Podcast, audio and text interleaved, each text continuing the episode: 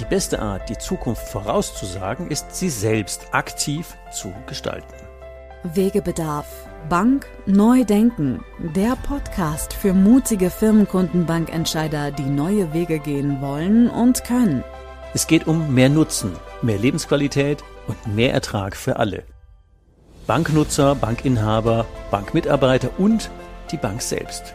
Aus eigener Erfahrung als Unternehmer, als Wegbegleiter von über 250 Firmenkundenbanken in Deutschland, Österreich und Schweiz und Member der Big Banking Innovation Group lädt dich Ulrich Zimmermann ein, gemeinsam deine Firmenkundenbank neu zu denken und eine neue Beratungs- und Führungskultur mit Leben zu füllen. Beratung mit 100% Nutzen macht Berater und Bank wertvoll, unverzichtbar und zukunftssicher. Wegbegleitung zu mehr Nutzen, mehr Spaß und mehr Ertrag für alle.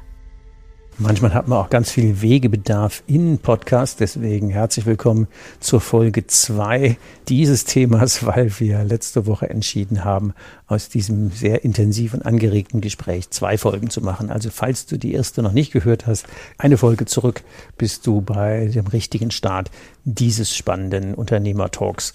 Also, dann klick einmal zurück auf die letzte Woche und dann setzt du hier fort. Und wenn du letzte Woche mitgehört hast, dann herzlich willkommen im zweiten Teil unseres Gesprächs. Und äh, jetzt geht's gleich wieder los. Ich frage ja schon manchmal immer Seminarteilnehmer mal, so nette Anekdote am Rande, was ist der Unterschied zwischen AG und EG? Gelbes Logo. ja, AG steht doch für Anderleuts Geld vermehren. Steht doch in der Satzung, Paragraph 1, Zweck der Gesellschaft ist Aktionäre reich machen im weitesten Sinne. Also hier wegnehmen und woanders hin verteilen. Und was müsste dann EG heißen? Ja, eigenes Geld. Bleibt in der Region, ist für hier. Exakt. Ich spiele auch gerne mit dem Begriff Mitinhaber besser wie Mitglieder. Also nicht wir haben Mitglieder, sondern Mitinhaber haben die eigene Bank. Wie viele Mitinhaber habt ihr? Etwa 115.000. Wir haben dieses Jahr so etwa 5.000 mit dazu bekommen. Ähm, ja, auch, auch weil wir die, die Sachen auch miteinander natürlich auch in einen Kontext stellen. Also Transformation war ein Thema, nachhaltige Transformation. Also mit, für Mitglieder tun wir halt extrem viel bis hin zu, dass wir auch eben äh, nachhaltig, also wir haben jetzt so Blühpatenschaften, die wir übernehmen und so weiter.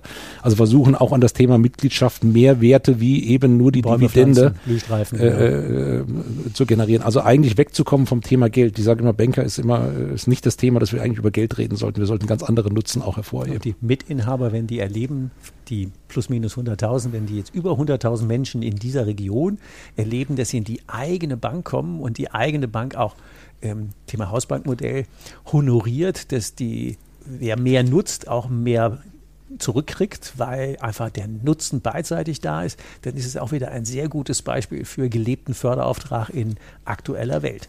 Gehen wir mal einen Schritt wieder über Beyond Banking. Ähm, Jetzt habt ihr ja, das hast du ja eben auch schon schön erzählt, dass ihr ja äh, ganz viel in diesen Beteiligungsstrukturen denkt und Synergien schafft. Äh, wie schafft ihr denn da die Kontakte in die Szene? Naja, zum einen, äh, weil wir selbst uns natürlich engagieren dort drin. Das heißt also, wir sind mehr oder weniger in allen relevanten Netzwerken, wo sich diese Szene auch eben aufhält, ähm, ja, Mitglied logischerweise. Wir sind auch beteiligt, also um ernst genommen zu werden, äh, bedarf es auch tatsächlich dann einer, einer wirklich auch äh, geldmäßigen Beteiligung in diesen Fonds. Und dann sind wir natürlich Mitglied im Cyberforum. Bei der Bitkom waren wir, glaube ich, erste oder zweites Mitglied als Bank überhaupt, die sich in der digitalen Industrie ähm, dort beschäftigt haben. Ob das äh, die die regionalen Wirtschaftsorganisationen von Freiburg bis äh, hier oben nach Karlsruhe oder, oder bis nach Mannheim sind. Über die Universitäten, sage ich mal, haben wir sehr mhm. viele Netzwerke. Äh, das ist natürlich persönliches Engagement. Ich bin selbst in verschiedenen Kuratoren hier in, in Offenburg an der Hochschule, äh, in Mannheim über Professor Homburg. Da gibt es ein, ein Netzwerkinstitut für marketingorientierte Unternehmensführung. Da sind ganz große DAX-Konzerne, CEOs mit dabei. Und so spreizt sich das Netzwerk immer weiter. Und an jedem dieser Netzwerkknoten hängen natürlich wieder unendliche äh, andere Netzwerkknoten Minuten äh, äh dran. Sich, ja. Und das explodiert förmlich. Also es ist eher ein Ressourcenthema, wie, wie, und die sind unheimlich offen auch, ne? Das sind also sehr nette und, und äh, extrem offene und auch, auch tüchtige Menschen, die man da findet. Unternehmer, die tun halt alle was und jeder, der dazukommt und einen ähnlichen Spirit hat, ist da herzlich willkommen. Und äh, von der Seite haben wir eher das eigene Ressourcenproblem, wie, wie äh, dass es uns an Zugang zu Netzwerken fehlt. Ja, die Frage liegt mir ja schon die ganz auf der Zunge. Wer macht denn das alles? Ja, da, das sind eben die, die bei uns auf der Visitenkarte alle Zukunftsgestalterinnen und Zukunftsgestalter sind. Das ist vielleicht auch noch eine spannende Geschichte. Also diesen Anspruch, was ich hier erzähle, äh, multiplizieren wir tatsächlich auf alle Kolleginnen und Kollegen in der Bank. Äh, und wir haben tatsächlich ja auf unserer Visitenkarte äh, äh nur den Begriff Markus Dauber Zukunftsgestalter. Ja, also genau. es gibt wohl auch noch eine Rückseite mit, mit den ganzen akademischen Titeln an der Stelle, aber ich sag mal, am, am das habe ich auf der Visitenkarte steht Zukunftsgestalter. Nur ja. Zukunftsgestalter. Äh, ich habe es wahrscheinlich irgendwo mal gesehen, weil ich dann, weil ich meine Visitenkarte in der Hand hatte. Da stand der Name, Vorname, Nachname und unter drunter stand Unternehmer. Das fand ich bisher die ein, beeindruckendste äh, Visitenkarte, die ich je bekommen habe. Unternehmer. Gut. Unternehmer. ich kannte mal eine, der war auch Trainerkollege, der hatte, da steht Tagelöhner. also so. Ja. Ähm, aber es bedarf schon Aussage, viele. Aber Aussage, es bedarf schon einige, die mitmachen. Und äh, ich sag mal, äh, das ist vielleicht auch ein Merkmal in etwas, warum, das, warum der Beruf so viel Freude macht, äh, weil man natürlich eine gewisse Attraktivität, so ein Umfeld zieht förmlich diese Menschen an, ja. äh, weil sie auf einmal unglaubliche Freiheiten erleben, die sie sonst in einer hierarchischen, äh, äh vielleicht eher ja wirklich äh, auch, auch dominierenden, hierarchisch dominierenden äh, äh, Kultur nicht finden. Also wir reden dann schon viel über Führung, Führungskultur ähm, und die Menschen, die sozusagen dann auch äh, in der Organisation für diese Art und Weise des Wirtschaftens stehen. Wieder ein Ausdruck der Anfangsfrage der DNA eurer Bank, mhm. dass auf den Karten ähm, auch ähm, das Thema Zukunftsgestalter steht. Das ist schon mal cool. Ähm, einer der Dinge, die er gestaltet, ist ja eure Plattformökonomie oder der Ansatz. Und einer der Themen darin ist ja eure Unternehmerakademie. Was macht denn die? Das könnte ja auch die Handwerkskammer oder die Industrie- und Handelskammer. Das, Akademien gibt es ja wie Sand am Meer. Warum habt ihr noch eine eigene? Ja, zum einen, äh, weil wir natürlich unsere Reichweite nutzen und eben auch Mehrwerte ähm, über das eigentliche Banking hinaus nutzen wollen. Und wir meinen, dass das Thema Wissen, Wissensvermittlung, diese Transformationsaufgabe viel mit äh, äh, auch Vernetzung und, und, und Bildung und Wissen zu tun hat, ein Stück weit. Also tatsächlich auch aus unserem Netzwerk äh, äh, Leute einladen. Du warst ja dankenswerterweise auch schon einmal mit dabei mit, mit deinem Beitrag, ähm, die im Prinzip aktuelle Themen, unternehmerische Herausforderungen anbieten, zur Diskussion anbieten äh, zum Austausch äh, anbieten. Und dafür haben wir gesagt, das äh, macht Sinn, dass wir eine eigene Unternehmerakademie äh, auch, auch aufziehen, weil wir auch schlicht und ergreifend die Reichweite haben. Wir haben 17.500 Selbstständige äh, bei uns in der Bank. Äh, klar, sehr viele auch im kleinteiligen Bereich, Geschäftskunden, also bis 500.000 Euro Umsatz an der Stelle, mhm. aber eben auch das, was wir so den, den Mittelstand, zwei Millionen, sechs Millionen bis zu 50 Millionen Euro hoch.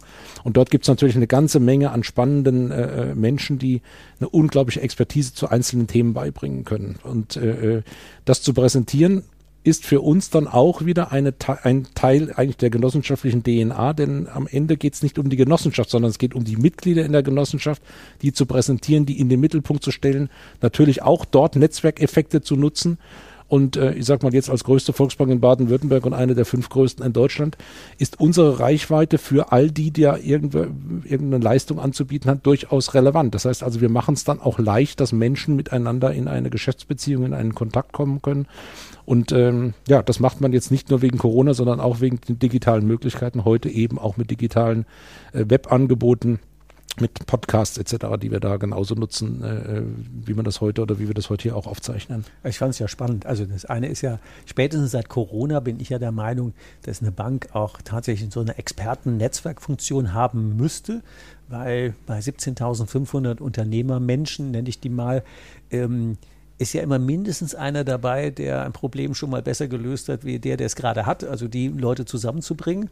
Und was ich ja mit meinem Thema, ähm, die Ein-Tage-Woche mit einem Webinar, das war ja unterm helllichten Tag, das war ja Dienstags mittags 11 Uhr oder sowas.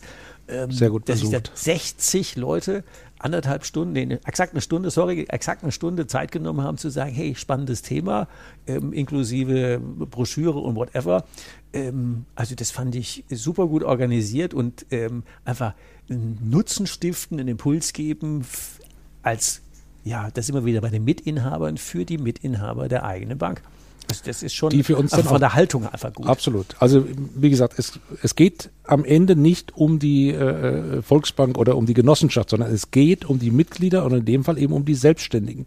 Und ein Teil des Förderauftrages und auch, auch der Histor des historischen Förderauftrags ist, dass da draußen die Kultur der Selbstständigkeit und des Mittelstands gefördert wird. Mittelstands als Haltung, ne? Mittelstands als, tatsächlich als Haltung auch zu vermitteln. Denn die schaffen die Arbeitsplätze, die schaffen das Einkommen, die schaffen, sage ich mal, die Möglichkeit der, der Menschen in der Region äh, selbstbestimmt, selbstverantwortlich leben zu können, äh, äh, frei zu sein an der Stelle. Und das ist ja der ganz tiefe Kern äh, Mitgliederförderung heißt nicht Mitglieder subventionieren, sondern Mitglieder, sondern äh, ein, ein, ein, ein, ein, ein Rahmen schaffen, dass Menschen selbstbestimmt, selbstverantwortlich äh, arbeiten, leben, sich entwickeln können nach ihren nach ihren eigenen Vorstellungen und Wertesystemen. Der Podcast heißt ja Bank neu denken. Und da ist ja ein gutes Beispiel dafür, dass man jetzt den klassischen Förderauftrag, wir geben einen Kredit, wir bieten mehr als Geld und Zinsen.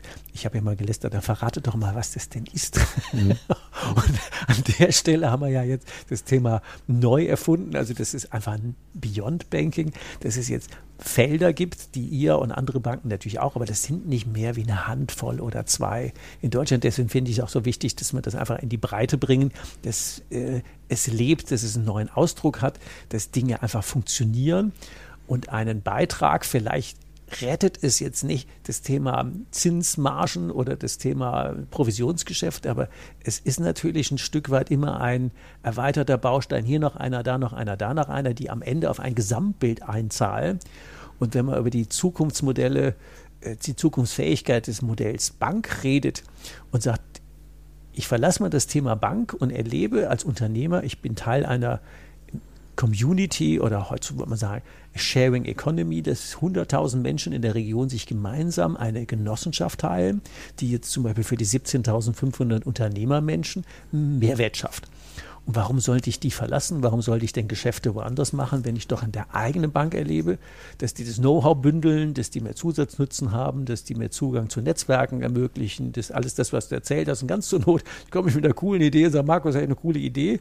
Das Land gibt 80 Prozent, ihr gibt 20 Prozent und ich habe mal in meiner, in meiner Seed oder in meiner Wachstumsphase, habe ich dann einfach mal einen starken Partner inklusive Netzwerk von den Leuten, die es brauchen können. Also, wenn das keine Mehrwerte sind, dann weiß ich nicht, was man sonst noch alles tun muss. Thema Geschwindigkeit. Ich hatte ja zum Thema Netzwerk, der ist ja ganz weit weg. Du erinnerst dich an einen Anruf, äh, da sag ich, ich kenne einen Unternehmer, der bräuchte mal schnell 1,8 Millionen, weil seine bisherige Bank ähm, ist seit sechs Wochen nicht in der Lage, das für ein sehr properes, ähm, weiß ich nicht, 15 Familienobjekt ähm, ich glaube, wir hatten freitags abends telefoniert. Montag, Auf der Autobahn, ich erinnere mich. Montags morgens äh, war der Berater im Kontakt zu diesem Unternehmerfreund von mir. Und montags mittags rief um halb eins dieser Kumpel von mir an und sagte, das ist ja geil. Die haben das in vier Stunden zugesagt. Ich fasse es nicht. Ich bin Neukunde. Ähm, der war ich will nicht sagen, der küsst mir die Füße, aber der erzählt überall, der Uli hat magische Kontakte, da, weil du Geld brauchst, keine Ahnung. Also das ist immer wieder Thema Netzwerk. Was setzt euch in die Lage, so jemand wie diesen Kumpel in vier Stunden für euch Neukunde, 500 Kilometer entfernt, ähm, so proper, akkurat und sauber durchzufinanzieren. Wie geht es? Also erstmal war es ein toller Kunde. Das ist natürlich äh, Voraussetzung, dass ja. wir das machen. Also wir sind alles andere als Hasardeure, auch wenn wir ein riesiges Kreditportfolio mit fast sieben Milliarden jetzt draußen haben aber das äh, und, de facto kein, keine riesigen äh, Netto äh, dies Jahr auch, auch wieder dieses Jahr nicht haben werden. Also von der Seite war es natürlich ein, äh, ein, ein toller Kunde, aber du hast ja berichtet, es war ja eine andere Bank offensichtlich Tage und Wochen irgendwie anderweitig unterwegs. Wie macht man das? man braucht natürlich zunächst mal die, die, die guten Leute. Ich weiß noch genau, ich habe an dem Abend eben noch und äh, das ist eben ein Stück weit diese Freiheit, die wir auch in der Organisation haben. Ich habe unmittelbar einen Kollegen erreicht, das heißt, er war vorbereitet, dass er sagt, kein Problem, ich kümmere mich Montagmorgen gleich drum. Also wir, wir sind da relativ frei und, und wir sind uns auch nicht zu schade, dann uns abends, Freitagabend um 19.30 Uhr nochmal anzurufen, weil ich weiß, es gibt eben auch andere Bereiche. Also und jeder, die, die Regel ist, wenn ich nicht möchte, dann nehme ich nicht ab, dann ist es auch kein Problem. Ähm, viel Selbstverantwortung und dann haben wir etwas geschafft, vielleicht in der Organisation, was wir mit Wertschöpfungsteams äh, beschäftigen oder, oder beschreiben. Äh, denn es braucht jetzt mehrere Menschen, die gleichzeitig äh, an dem Thema arbeiten. Und ja. ich glaube, das ist etwas, was der, der eigentliche Mehrwert ist, dass es uns leicht fällt, äh, äh, sehr schnell die relevanten Funktionen an einen runden Tisch zu bekommen. Wir nennen es Wertschöpfungsteam. Das heißt, sind feste Teams, die genau wissen, äh, äh, wer jetzt für diesen, für diesen speziellen Fall ähm, gebraucht wird. Äh, ich hab, wir haben natürlich sehr gute Leute, die sofort auch wissen, worauf kommt es an, also sehr schnell auch selbst entscheiden können. Ähm, ja, und wir sind ziemlich digitalisiert. Also das muss man auch ganz klar sagen. Also es ist relativ einfach, mit uns Unterlagen auszutauschen, die Dinge äh, äh schnell aufzubereiten und nochmal auch relativ schnell zu entscheiden. Also auch die Nähe zu uns äh, Entscheidern vor, das ist jetzt als Vorstandskompetenz, ist ein leichtes sozusagen. Äh, du warst jetzt eben äh, bei uns, also meine Adresse hier in der Bank lautet Kaffeemaschine, erste Tür rechts. Das heißt also, es gibt bei uns hier in Offenburg gar keine Vorstandsetage, sondern wir sind faktisch in einem Dreierteam, Dreiervorstandsbüro auch mittendrin im Leben. Das heißt also, Leute können ohne große Voranmeldungen äh, etc. einfach rein. Wir lösen Super. im Moment das Problem äh, und, und äh, versuchen damit einfach schnell zu sein. Also ein unkompliziertes, ohne, ohne Habitus und ohne äh, künstlich aufgebaute Schranken äh, miteinander in Wertschöpfung äh, zu kommen. Das ist eigentlich der, der Mehrwert. Aber natürlich auch die Leute, die sagen, und jetzt zeigen wir es mal, äh, wenn Uli Zimmermann anruft, sage ich mal, dann äh, setzen wir uns einfach eine neue Benchmark. Also auch der Leistungswille und zu sagen, das möchte ich, das ist eine gute Referenz und äh, da wollen wir jetzt performen. Also das, ja, wir bezeichnen es als Höchstleistungsteam. Also Menschen wollen einfach auch äh, dann äh, outperformen und wollen sozusagen auch die Besten sein. Was mir noch im Ohr klingt, war deine Aussage zu sagen, bevor ich da die ganzen Unterlagen von diesem Unternehmer angeguckt habe, bin ich doch schnell mal in Google Earth über dessen Immobilienportfolio ja, geflogen, schneller klar. als hingefahren. Ja, klar. Ähm, und das fand ich jetzt auch irgendwie eine coole Antwort zu sagen, ja, da ist die moderne Welt, ist ja. da definitiv angekommen. Klar kann man sich die angucken, wo ist denn der überall? Wenn das 1A-Lagen sind, warum soll man die nicht finanzieren? Plattformökonomie, also wenn wir mal in die Zukunft gucken und sagen, ihr habt ja noch einiges vor. Was steht denn so zum Thema Plattformökonomie noch auf dem Plan von euch, wenn wir das schon verraten darf.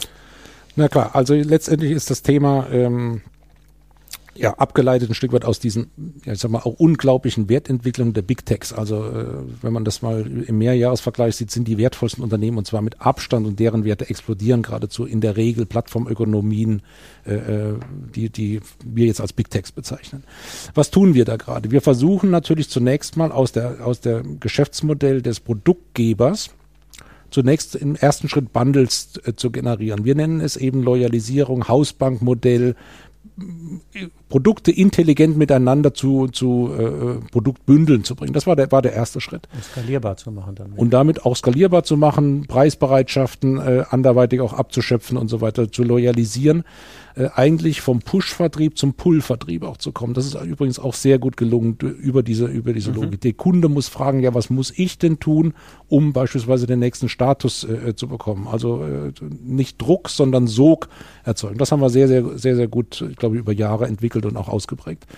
Plattformökonomie ist jetzt etwas anderes. Das heißt also, man geht ein Stück weit aus dem aus der Produkteigenschaft heraus und versucht noch weitere Produkte zu orchestrieren, die man vielleicht gar nicht selbst herstellt, die eigentlich ein Produkte im Hausbankmodell sind alles Produkte, Leistungen im weitesten Sinne, die wir selbst herstellen. In der Plattformökonomie orchestriere ich ja ein Stück weit Produkte. Die können teilweise von mir kommen, dann ist es eher die Strategie der Erweiterung oder äh, im Prinzip orchestriere ich Drittleistungen. Das versuchen wir jetzt gerade und zwar äh, schon auch in enger Anlehnung dieser Gedankenwelt, äh, die unser, unsere genossenschaftliche Finanzgruppe vorantreibt, äh, denken in Lebenswelten. Lebenswelt 1 ist, äh, äh, die wir realisiert haben, ist die Lebenswelt Bauen und Wohnen. Also wir haben es auf unserer Internetseite, kann das jeder sehen, die sogenannte PIA, der persönliche Immobilienassistenz, ist mhm. ein Versuch im, im Bedarfsfeld, in der Lebenswelt Bauen und Wohnen, auf dieser Plattform alle möglichen Leistungen zu orchestrieren, die ein Mensch im weitesten Sinne mit diesem Begriff Bauen und Wohnen okay. ähm, ja, benötigt. Informationen oder äh, auch natürlich die klassischen Finanzierungsthemen, die da eine Rolle spielen. Wir selbst haben äh, äh beigesteuert eine Immobiliensuchplattform, denn am Ende will der Mensch ja wohnen, der will ja nicht finanzieren, der will ja wohnen. Also muss er erstmal in schwierigen Märkten, engen Märkten überhaupt eine Immobilie finden. Gar nicht so einfach. Und wir haben dort ein eigenes Tochterunternehmen, die im Ort Nord GmbH, eine hundertprozentige Tochter mittlerweile, die eine Immobiliensuchplattform ähnlich ImmoScout äh, ähm, ja, sag mal, anbietet. Und das ist Teil dieser PIA-Strategie. Die PIA-Strategie selbst wurde ja sehr weit äh, von den PSD-Banken äh, und jetzt ist es ein Tochterunternehmen auch der BSH, die, die dort mitbeteiligt okay. ist, die Imbleco GmbH, die der eigentliche Software-as-a-Service-Anbieter für viele dieser Leistungen ist. Und wir haben mit, mit zwei Leistungen, insbesondere eben diese Suchplattform, Such, äh, die ImoPia nennen wir das, und zum anderen noch das Thema Öko, äh, äh, Genosolar, also ökologischer Strom, standardisierte ähm, äh, standardisierte Bestellung, Konfiguration von, von PV-Anlagen. Das ist äh, etwas, was gemeinsam mit der R&V entwickelt wurde sogar. Und das haben wir faktisch in so eine Plattformstrategie gegossen. Seitdem, wir sind jetzt so ein gutes halbes, dreiviertel Jahr jetzt mit diesem Ansatz unterwegs, sammeln erste Erfahrungen, stellen natürlich auch fest, dass nur eine Plattform haben noch gar nichts bewirkt, äh, sondern am Ende des Tages äh, nur eine schlaue Internetseite keinen Vertrieb macht. Das heißt also, wir lernen auch jetzt Online, Online-Marketing äh, dort weiter zu optimieren. Man muss also auch permanent nachinvestieren. Mit dem Ziel natürlich, unabhängig und damit ja unabhängig von anderen Plattformen zu sein, zum Beispiel Imo-Scout und andere, die dann am Ende ja für den Kunden die relevante Kundenschnittstelle besetzen. Also wir wollen äh, äh uns darum bemühen, dass wir die relevante Kundenschnittstelle in dieser Lebenswelt äh, ja, werden oder wieder werden, denn äh, weitestgehend haben die Banken das eigentlich schon verloren. Zum Beispiel ein Imo-Scout oder andere, äh, meistens Global Player-Plattformen. Äh, und das eben durch, durch den Ansatz, durch die Zusammenarbeit mit den PSD-Banken, mit der Bausparkasse Schwäbisch Hall, äh, mit unseren Leistungen, die wir dort mit einbringen. Und wenn es interessiert, gern mal, äh, äh, gern mal äh, die, die Seite besuchen. Es gibt tolle Geschichten, die jetzt weitergehen mit, der, mit den Kollegen der äh, VR Bank Südpfalz. Äh, werden wir jetzt das Thema dieses Avatars mit, mit implementieren. Mhm. Das heißt also auch dort gibt es so ein paar spielerische Gamification-Effekte, die da kommen. Und eigentlich technologisch äh, äh sehr spannend übrigens gar nicht so furchtbar teuer. Also wenn da jetzt Entscheider äh, das mithören, ich sage einfach mal ausprobieren, das bringt jetzt wirklich keine Bank an den Ruin. Ähm, natürlich muss man ein bisschen Mühe und ein bisschen Geld investieren, aber das ist für jede Bank, auch für eine kleine Bank ist das schaffbar. Wir sind damit totaler äh, Qualitätsführer in den Regionen, in diesen drei, drei Landkreisen äh, geworden. Niemand hat was Vergleichbares und wir kriegen alleine dadurch schon eine unglaubliche Reichweite und Aufmerksamkeit ähm, durch dieses aus unserer Sicht sehr, sehr gute äh, Angebot. Man könnte jetzt natürlich enorm viel Geld investieren durch eine Mords-IT-Tiefenintegration äh, und so weiter. Das haben wir jetzt und hat auch im Bleco bisher noch nicht getan. Also sehr viel Know-how da rein, reingeflossen, aber ich sag mal, wenn Sie das jetzt oder wenn man das wirklich zu einer, einer äh, datenmäßig tiefen integrierten Lösung äh, weiterentwickelt, dann braucht es natürlich viel, viel Geld und das kann nur die genossenschaftliche Finanzgruppe in Summe stemmen. Das macht keinen Sinn, dass eine einzelne Bank das äh, im Moment leistet. Aber wir lernen daran.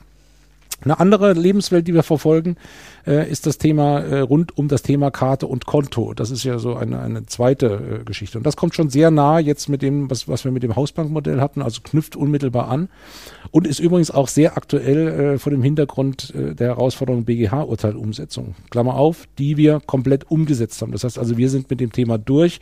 Wir haben extremst hohe Zustimmungsquoten und die, die nicht zugestimmt haben, haben jetzt auch Kündigungsschreiben äh, schon längst auf dem Tisch. Mhm. Aber wir haben, also wir waren dann äh, zig Wochen eigentlich vor der, vor der Masse und haben äh, faktisch auch äh, fast alle, alle Zustimmung bekommen, bis auf ganz, ganz wenige. Das sind ja bei uns sechsstellige Beträge, sechs, also mehr Hunderttausende von, oder hundert und zehntausend Kunden, die wir da erreichen mussten und tatsächlich auch individuell zur Unterschrift ähm, bekommen haben. Jetzt sind wir natürlich nach vorne hin gefordert, ähm, neue Tarife, neue, eigentlich neue Leistungen zu konfigurieren. Ja, mit was konfigurieren wir das? Die Zeiten der, der 2000er Jahre oder 2010er Jahre, wo man aus Kontomodellen, aus Bankleistungen, Kontomodelle dann eben äh, erweitert mit Loyalty, also mit Hausbankmodellen kombiniert hat, die sind eigentlich soweit durch. Das heißt, wir sind gezwungen, durch weitere Mehrwerte, Beyond Banking, Leistungen anzubandeln, um aus dieser Kombination unterschiedliche Leistungen mit unterschiedlichen Preisen ähm, ja, ich sag mal, zu versehen. Ähnlich wie die Telekommunikationsindustrie, die immer wieder neue Kombinationen finden, Tarife, äh, äh um neue Tarife zu generieren. Wir glauben, dass wir diese Tarifvielfalt auch bekommen werden und auch brauchen äh, und dann natürlich tatsächlich über, über Vertrieb Menschen von den neuen Tarifen, von den neuen äh, Leistungsbündeln äh, zusammen ja, zu überzeugen. Und dort haben wir eine Kooperation geschlossen mit der Mehrwerk GmbH in, in Bielefeld. Äh, auch ein gemeinsames Tochterunternehmen jetzt dann wiederum gegründet, die Mehrkonto GmbH, okay. weil wir natürlich immer diese Aufbauarbeit auch unternehmerisch, den Value, äh, auch dann auch eigentlich in unserer Hoheit behalten wollen. Äh, und dort haben wir ein, ein, eine ganze Latte von Mehrwerten, die Sie alle auf der Internetseite äh, finden, zusammengebandelt. Dort gibt es verschiedene, äh, ja, ich sag mal, Versicherungspakete. Es gibt auch klassische Dinge, die man von der Kreditkarte kennt, Reise, Rabatte, Ticketing und so weiter war uns wichtig, das an unser Konto zu bringen und nicht an die, an die Kreditkarte, ne? Also zumal nur ein Teil oder ein kleiner Teil unserer Kunden überhaupt ja die Kreditkarte nutzt. Das ist ja, ist ja nur ein Bruchteil äh, derjenige, okay. während die Konten alle haben. Mhm. Und die mehr, alle Mehrwerte hängen wir sozusagen an unser Produkt, nämlich an das Konto. Es gibt eine eigene Plattform, Cashback-Systeme. Ähm, das heißt also, dort gibt es Cashback-Radar und so weiter, wo wir letztendlich unseren Kunden wieder Zugang zu 1300 Online-Shops äh, verschaffen. Das war der erste Schritt, mhm. Cashback-Systeme. Und auf und damit haben wir die Kunden wieder auf einer eigenen Plattform. Das heißt also, wir tracken das auch, wir können das datenmäßig auswerten, wir können Steuerung darüber betreiben. All das, was, was Plattformökonomie im Prinzip ausmacht. Wir sind jetzt fürs nächste Jahr dran, äh, diese Cashback-Systeme regional auszurollen. Ein dickes Brett, das weiß ich schon. Das, also wir haben das schon mal versucht, sage ich mal, regionale Cashback-Systeme, die goldene äh, Girocard und so weiter, war ja was ähnliches. Regionale Cashback-Systeme sind wirklich, wirklich schwierig. Wir versuchen es, weil wir schon einen sehr, sehr guten Zugang über unsere Gutscheinkartensysteme haben. Also wir haben faktisch eine Vollabdeckung unserer Märkte über die Gutscheinkartenakzeptanzstellen ähm, und werden jetzt sozusagen versuchen, diesen Cashback-Gedanken ähm, auch in die Region zu bringen und damit wiederum diesen Gedanken, den Geldkreislauf in der Region zu halten, äh, ja, wieder, wieder frisch zu oder wieder, wieder neu oder weitere Schwungkraft äh, ein Stück weit über die Gutscheinkartenlogik hinauszugeben. Was ist es am Ende? Die Bank wird Plattform. Sie wird Plattform an verschiedenen Stellen und versucht sozusagen diese Plattformökonomie, Vollständigkeit der Transaktionen ähm, mit eigenen oder mit orchestrierten Produkten äh, ähm, ja, ja, an, ins Laufen zu bringen oder diese Strategie zu verfolgen. Wir sind im Payment, das ist dann das B2B-Thema, äh, äh, im Payment durch unsere verschiedenen Tochterunternehmen, die wir haben. Wir haben in Hamburg ein Tochterunternehmen, in Berlin eins, in Dresden eins am Starnberger See und eine ganze Unternehmensgruppe. Auch dort versuchen wir für das Thema Handel, Gastronomie eine Plattform zu stellen, wo man im Prinzip alles rund um das Thema Payment im B2B-Geschäft äh, ähm, ja, bekommen kann dabei. Manchmal in selbstständigen Unternehmen, aber die im Prinzip doch so gut aufeinander orchestriert sind, dass wir faktisch durch dezentrale Unternehmen eine ganzheitliche Lösung für Hotelleries, für Gastronomie, für Handel, stationär wie E-Commerce ja, bereitstellen können. Und auch diese Branchen sind in der Transformation. Auch die denken multikanal und omnikanal. Und übrigens, die äh, Hotels sind die Omnikanal-Vorbilder überhaupt. Die sind also noch deutlich besser, äh, äh als Banken das im Moment überhaupt sein können. Äh, die Online-Buchungsstrecken haben die Prozessoptimierung in der Küche, vom Kellner in die Küche ja, haben. Mhm. Das ist also das äh, äh, am, aus meiner Sicht, man hat immer gesagt, die Fluglinien sind am, am digitalsten. Ich würde im Moment sagen, Hotellerie, Gastronomie ist am professionellsten im Umgang mit der digitalen Welt und auch mit dieser äh, ja, Multikanal- oder Omnikanal-Welt. Der größte Vorteil einer Plattform oder der größte Wert einer Plattform ist ja das Vertrauen auf beiden Seiten von Anbieter und Nachfrage. Und wenn man in der genossenschaftlichen Welt mit 100.000 Mitgliedern, wie viele Kunden habt ihr in Summe? Ja, etwa äh, 200.000. Wir haben 115.000 äh, Mitglieder, 200.000 äh, Kunden. Also 200.000 Menschen, die ja mal auf irgendeine Art und Weise euch das Vertrauen ausgesprochen haben. Und wenn man dann vermittelt, ich meine, Airbnb hat keine, keine Betten und, und Uber keine Autos.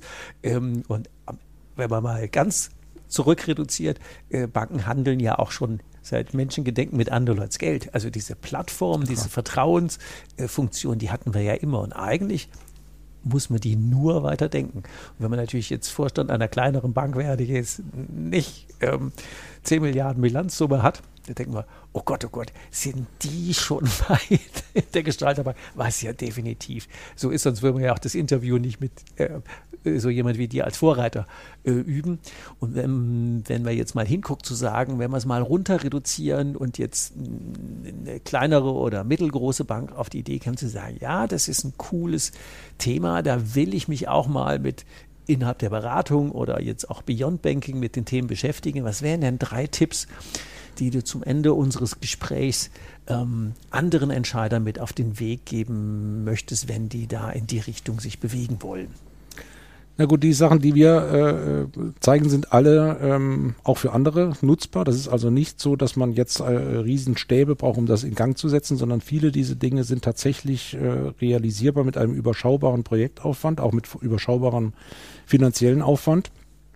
Ähm, ich kann nur ermutigen, ausprobieren, tun, neugierig dranbleiben äh, und sich auf den Weg machen. Also äh, es gibt wahrscheinlich gar nicht die drei Tipps, das, das will ich mir gar nicht anmaßen. Äh, aber sich nicht auf den Weg zu machen, ist, glaube ich, ein großer, großer Fehler. Und von der Seite ähm, ein kleines Projektteam äh, zusammenstellen und starten, tun.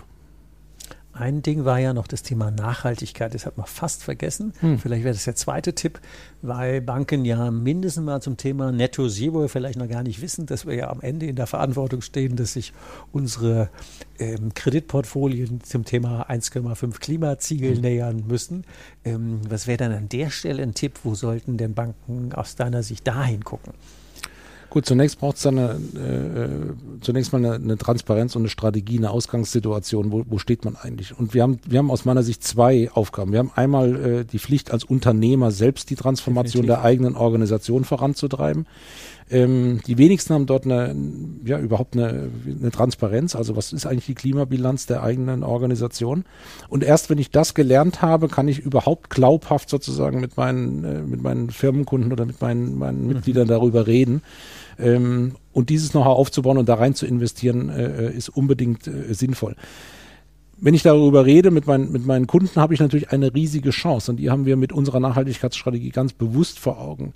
Es gibt Zahlen, Schätzungen, die äh, lauten, dass äh, die Transformation der Realwirtschaft zu einer nachhaltigen Ökonomie bis 2030 etwa das Fünffache an Investitionsbedarf äh, nach sich zieht wie die deutsche Wiedervereinigung.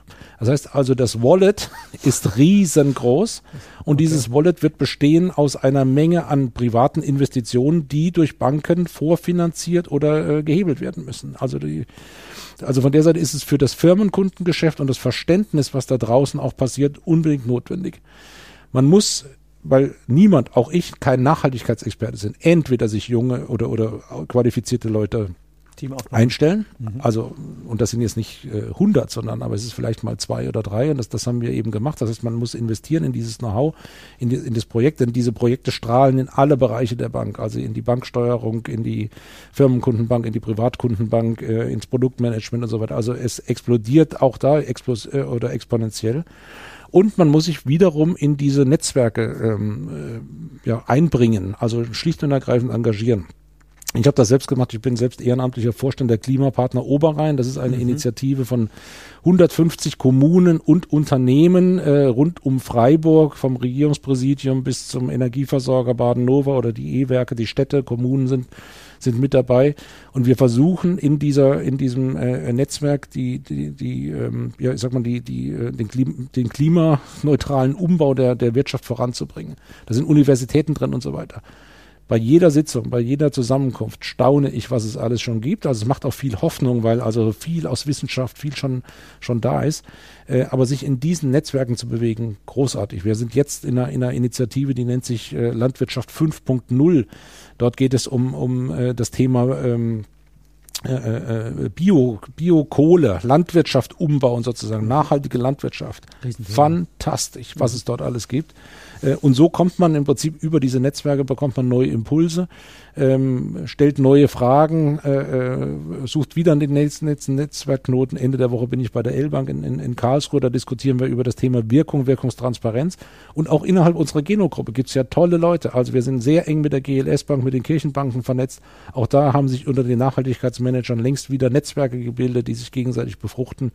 Ähm, die DZ Bank hat äh, viel Know-how, der BVR hat viel Know-how und dort alleine das mitzubekommen, das für die Bank zu adaptieren, äh, ist eine riesige Aufgabe. Aber äh, nochmal, es ist eine Menschheitsaufgabe und wer, wenn nicht wir als Entscheider, soll sich darum kümmern. Und äh, ganz unabhängig vom Geschäft ist das eine Dimension, die mir persönlich ganz wichtig ist. Das kann man alleine wirklich nicht stemmen. Also ich hatte ja vor ein paar Wochen ein, ein Interview mit Dirk Kannerer von der GLS Bank zum Thema Nachhaltigkeit. Das kann man ähm, als normale Genossenschaftsbank jetzt von dieser speziellen Genossenschaftsbank lernen. Das war auch ein sehr spannendes Interview. Ähm, und ich glaube, da braucht man massiven Schulterschluss unter allen. Und ich glaube, das ist auch im Sinne der genossenschaftlichen Welt einfach ähm, eine giga-gesellschaftliche Aufgabe. Wenn wir die gemeinsam lösen, ähm, dann haben wir unseren Beitrag geleistet. Und wenn wir das nicht tun, dann haben wir auch einen Haufen Chancen verschlafen. Ich sage ganz, ganz herzlichen Dank, lieber Markus, für das tolle Interview und wünsche euch Zuhörern natürlich viele Impulse und fühlt euch eingeladen, einfach den Kontakt aufzunehmen. Ihr habt ja erlebt, dass der Markus massiv viele Ideen hat und auch gerne bereit ist, die zu teilen. Kontakt äh, habt ihr schon oder stelle ich gerne her. Viel Erfolg weiterhin. Bis dann. Tschüss. Brauchst du noch mehr Impulse? Noch mehr Wegbegleitung? Willst du deine Firmenkundenbank mutig zu mehr Nutzen, mehr Spaß und mehr Ertrag für alle führen? Zum Stabilitätsanker der Region machen? Wegebedarf, Bank, neu denken. Der Podcast für mutige, innovative Firmenkundenbankentscheider, die neue Wege gehen wollen und können. Nutze gerne unsere Entscheider-Workshops, um dich mit anderen mutigen Entscheidern, Ulrich Zimmermann und weiteren Mitgestaltern der Big Banking Innovation Group auszutauschen und gemeinsam eine neue, 100% nutzenorientierte Beratungs- und Führungskultur mit Leben zu füllen. Mehr Nutzen, mehr Lebensqualität und mehr Ertrag für alle. Die Termine der Entscheider-Workshops findest du in den Show Notes. Morgen kann kommen. Dein Weg wird viel leichter mit jemand an deiner Seite, der den Weg schon gegangen ist.